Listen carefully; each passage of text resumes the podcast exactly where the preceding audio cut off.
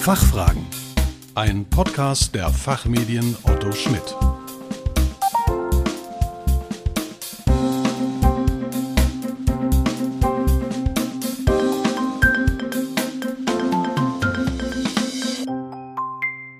Herzlich willkommen bei den Fachfragen. Sie hören Antworten und Handlungsvorschläge zu aktuellen Themen aus Wirtschaft, Recht und Management. Ich heiße Kerstin Pferdmenges.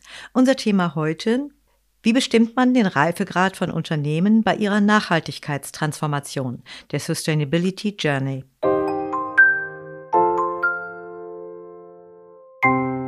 Nachhaltigkeit ist nicht zuletzt durch die Protestaktionen von Fridays for Future und anderen gesellschaftlichen Gruppen ganz klar auch für Unternehmen ein wichtiger Erfolgsfaktor geworden. Die Politik hat darauf auf internationaler und nationaler Ebene mit so vielen Gesetzesinitiativen und Anforderungen reagiert, dass schon vom Buchstabensalat der Nachhaltigkeit gesprochen wird. Ich sage nur UNSDG, NFRD, CSRD, LKSG und so weiter. Und es fragt sich jetzt, ob Nachhaltigkeit wirklich für alle Unternehmen wichtig ist und wie Unternehmen am besten ihre Nachhaltigkeitsreise beginnen können. Darüber spreche ich jetzt mit Dr. Christopher Schäuble, Gründer und Geschäftsführer der Kubemos GmbH, einem Softwareanbieter zur Unterstützung des Nachhaltigkeitsmanagements von Unternehmen. Davor hat er den Bereich Business Development bei der Framos GmbH geleitet und das 3D-Produktportfolio und die KI-Expertise aufgebaut. Er hat auch für die Unternehmensberatungen Bain Company und KPMG Sustainability Services gearbeitet und ist als Gutachter für das Bildungs- und Forschungsministerium tätig gewesen. Dr. Schäuble ist Autor zum Thema Nachhaltigkeitstransformation in unserer Zeitschrift Rethinking Finance. Guten Tag, Herr Dr. Schäuble. Willkommen bei den Fachfragen. Schön, dass Sie hier sind. Ja, ganz herzlichen Dank für die Einladung. Ich freue mich, dass ich heute dabei sein kann ähm, und dass wir auch das spannende Thema der Nachhaltigkeit beleuchten heute. Herr Dr. Schäuble, warum gewinnt die Nachhaltigkeitstransformation auch für kleine und mittlere Unternehmen, die nicht unter die Corporate Sustainability Reporting Directive, die CSRD, der EU fallen, immer mehr strategische Bedeutung? Das, was, was wir sehen, ist, dass Nachhaltigkeit ein gesamtgesellschaftlicher Trend geworden ist und dass die Regulatorik eigentlich nur ein, ein, ein Antreiber dieses gesamtgesellschaftlichen Trends ist. Also die meisten Unternehmen bewegen sich nicht nur wegen der Regulatorik, sondern mehr daraus äh, aus innerem Antrieb und weil es von den Kundengruppen auch verlangt wird. Ganz explizit, ähm, die Unternehmen, mit denen wir zusammenarbeiten, die nicht unter die CSRD fallen, die haben am meisten die Anforderungen von ihren eigenen Kundengruppen. Und da ist es völlig egal, ob das ein Kunde in der Lieferkette ist, wenn ich B2B unterwegs bin, oder ob es der Endkunde ist, der immer eine nachhaltige Firma und ein nachhaltiges Produkt bevorzugen wird. Das heißt, es gibt in gewisser Weise einen Trickle-Down-Effekt, der runtergeht bis in kleinste Unternehmen und das kleinste Unternehmen, das mit uns zusammenarbeitet auf dem Weg, ähm, hat 20 Mitarbeiterinnen und Mitarbeiter. Also es geht wirklich in, in die Größenordnung von kleinen Unternehmen hinein. Die Nachhaltigkeitstransformation von Unternehmen wird als Mammutaufgabe bezeichnet. Aber lässt sie sich vielleicht auch sinnvoll in einzelne Schritte einteilen? Ja, ähm, es ist eine Mammutaufgabe. Ähm, ich meine, ich selbst habe hab damals mitgewirkt an dem ersten Sustainability Report von Siemens. Das, das war ein riesiger Brocken. Ja? Und äh, Siemens kann das natürlich machen. Ne? Das ist ein gigantischer Konzern, kann komplexe Aufgaben stemmen. Jetzt stehen kleine Unternehmen auch vor der Aufgabe, müssen auch diese komplexe Aufgabe bewältigen. Und da ist es essentiell und absolut von Bedeutung, dass man priorisiert vorgeht, weil sonst erscheint einem die Aufgabe in sich schon zu groß. Das heißt, Nachhaltigkeitstransformation muss klein gehakt werden, muss in einem Prozess gegossen werden. Und die typischen ersten Schritte, die man geht als Unternehmen, ist, dass man das Management-Buy-in abholt, weil sonst passiert in den Unternehmen ehrlicherweise gar nichts. Ja? Also das Management muss das komplette Buy-in haben, muss dahinter stehen. Das Zweite, was wir sehen, ist, dass äh, Arbeitskreise gegründet werden. Das sind Initiativen von Mitarbeiterinnen und Mitarbeitern, die das Thema annehmen. Ja, und, und das dann auch verankern im Unternehmen. Und dann geht's ins Eingemachte. Dann haben wir so die, die Grundlagen gelegt, Management Buy-in. Wir haben jemand im Unternehmen, der die Rolle annimmt. Und dann geht's rein und dann bestimmt das Unternehmen die eigenen priorisierten Themen. Weil Nachhaltigkeit, und das ist ein, das ist etwas, wo viele Leute denken, ja, das ist CO2 oder Treibhausgasausstoß. Aber das ist nur ein ganz kleiner Bereich. Nachhaltigkeit, äh, CO2-Ausstoß ist ein Bereich im E-Bereich, Environment die ist dann viel größer, geht um Recycling, Abfallwirtschaft und dann gibt es noch den S-Bereich, den Social-Bereich und es gibt den G-Bereich. Das Unternehmen muss als erstes bestimmen, was ist das Wichtige. Das ist der allererste Schritt. Konzentriere ich mich auf CO2, konzentriere ich mich auf die Kreislaufwirtschaft, Biodiversität oder sind es eher die Social-Themen oder eher die Governance-Themen?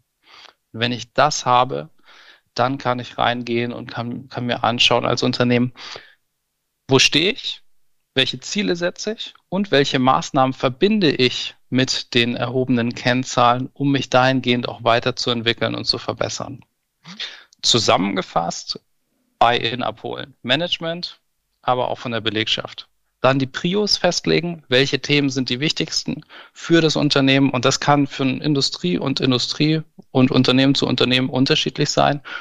Dann Transparenz schaffen, dann Maßnahmen zur Verbesserung einleiten. Das sind so die grundlegenden Schritte, die man gehen sollte, dann auch als Unternehmen, wenn man das Thema ernst nimmt. Mhm. Und welche Maßnahmen empfehlen Sie Unternehmen, die erst am Anfang ihrer Sustainability Journey stehen? Ganz am Anfang ist es wichtig, ähm, das Thema Nachhaltigkeit im Unternehmen erstmal zu verstehen und dann auch zu verankern. Und da empfehlen wir, wenn es Initiativen im Unternehmen gibt, ähm, dann auch die äh, die Informationen einzuholen. Es gibt sehr, sehr viel ähm, Informationen, die man abrufen kann.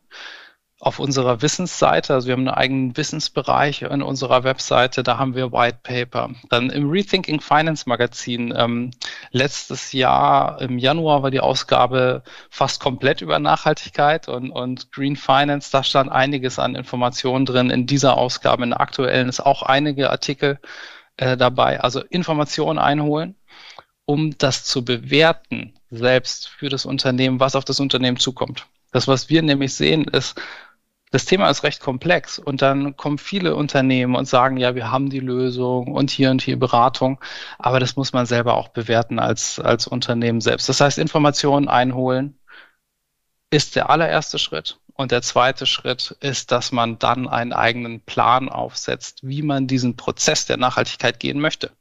Und die Prozessschritte, wie eben schon, schon skizziert, das, das sind Monate. Ne? Das geht nicht innerhalb von Wochen oder Tagen. Diese Prozessschritte aufmalen und dann Schritt für Schritt durchgehen und sagen so, in den nächsten zwei Monaten setzen wir unsere Prioritäten fest. Ähm, nennt man in, im, im Fachterminologie ist das die Materialitätsanalyse, bindet die Stakeholder mit ein, geht in den Dialog, macht Umfragen online, da hat man das Paket und kann dann Schritt für Schritt vorgehen. Ne? Das, das heißt also, das ist die erste Maßnahme, Informationen einholen, das Thema einschätzen.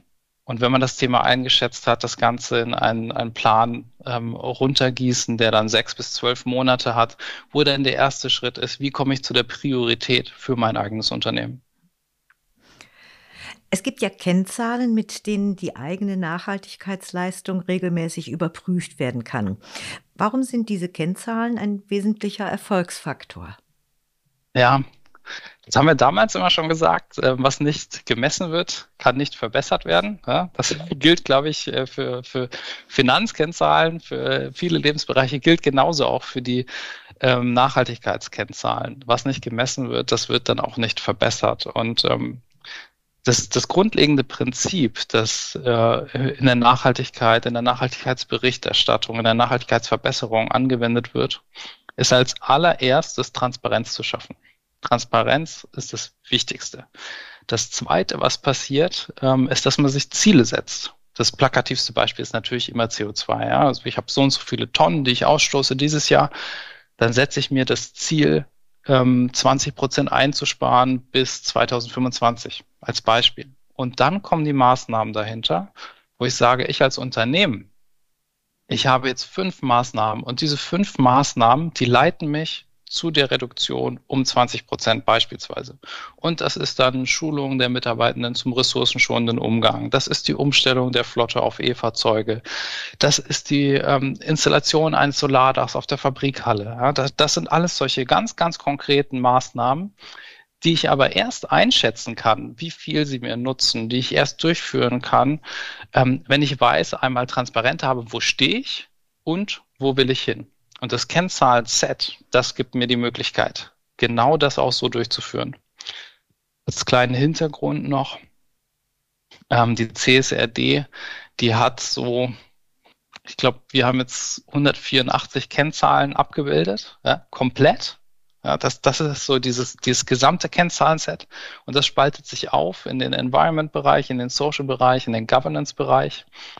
Und das nur so mal als kleiner Hinweis. Das ist extrem wichtig, dass man die Priorisierung vornimmt, weil das sonst einfach viel zu viel ist. Ja, und, und ich mich als Unternehmen genau auf die Bereiche konzentrieren muss und sollte, wo ich als Unternehmen auch am meisten Impact habe.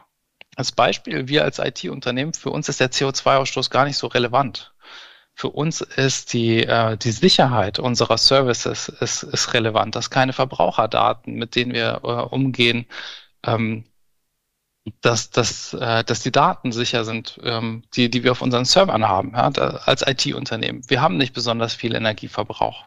Aber für ein produzierendes Unternehmen oder sogar ein Energieversorger ist das von essentieller Bedeutung. Die müssen sich dahin fokussieren. Ja, und das, das ist so der, der Unterschied, der ganz am Anfang gelegt wird, äh, wenn sich die Unternehmen mit dem Thema beschäftigen, die Materialitätsanalyse durchführen und dann auch bestimmen können, was sind meine Fokusthemen, um die Transparenz zu schaffen und sich dann zu verbessern. Mhm.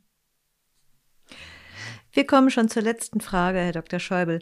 Was halten Sie davon, wenn Unternehmen ihr Nachhaltigkeitsmanagement zertifizieren lassen? Mhm. Ähm, ja, das ist eine umfassende Frage tatsächlich, ähm, weil es ist natürlich immer schön, ein Zertifikat zu haben, ist aber auch mit Gefahren verbunden. Wir sehen es gerade insbesondere im CO2-Bereich, ähm, wo Zertifikate von Klimaneutralität beispielsweise vergeben werden, die jetzt sehr negativ ankommen, weil es so als sogenanntes Greenwashing bezeichnet wird, weil ein Produkt oder eine Firma ist nicht CO2-neutral, wenn sie sich äh, Kompensationszertifikate ähm, ähm, kauft. Ja, das ist, ist, ist so die Gefahr dabei. Das immer im Hinterkopf behalten. Das Zweite, was ich im Hinterkopf behalten würde, ist ein äh, Prinzip, was wir aus der Prüfung der Finanzkennzahlen kennen. Und das heißt Separation of Concerns. Das heißt also, wenn ich ein Zertifikat haben möchte, wenn ich das machen möchte, dann sollten das zwei verschiedene Firmen tun. Es gibt eine Firma, die das Ganze durchführt, berät, ähm, hilft mit, die Kennzahlen zu erheben, den Bericht aufzustellen. Das sollte nicht dieselbe sein, äh, die dann auch zertifiziert. Ne? Das, das ist äh, noch im Hinterkopf behalten, wenn man über Zertifikate nachdenkt. Es hat einen sehr, sehr positiven Effekt, wenn es ordentlich gemacht wird und wenn diese beiden ähm, Effekte betrachtet werden. Es hat einen eher negativen Effekt, wenn das nicht betrachtet wird. Ja, das, das heißt also, aus meiner Sicht, ich würde es empfehlen. Ich würde es aber ordentlich machen. Ähm, Separations of Concerns ist das eine. Ähm, und das andere ist dann auch, ähm, das von, von einem ordentlichen Partner durchführen zu lassen, der sich nach einem international anerkannten Standard auch richtet bei der Zertifizierung. Ja, Herr Dr. Schäuble, vielen Dank für Ihren Besuch bei den Fachfragen und für Ihre Infos zu dem Thema. Ganz herzlichen Dank auch von meiner Seite. Hat mich sehr gefreut und bis zum nächsten Mal. Liebe Hörerinnen und Hörer, wenn Sie das Thema interessiert, lesen Sie mehr dazu, unter anderem in Herrn Schäubles Beitrag in unserer Zeitschrift Rethinking Finance, der letzte aus Heft 1 in diesem Jahr. Den Link dazu haben wir wie üblich in den Show Notes hinterlegt. Wir hoffen, dass Sie gerne zugehört haben und wir Ihnen auch ein paar gute Hinweise und Antworten geben konnten. Vielen Dank für Ihr Interesse. Tschö und bis zum nächsten Mal.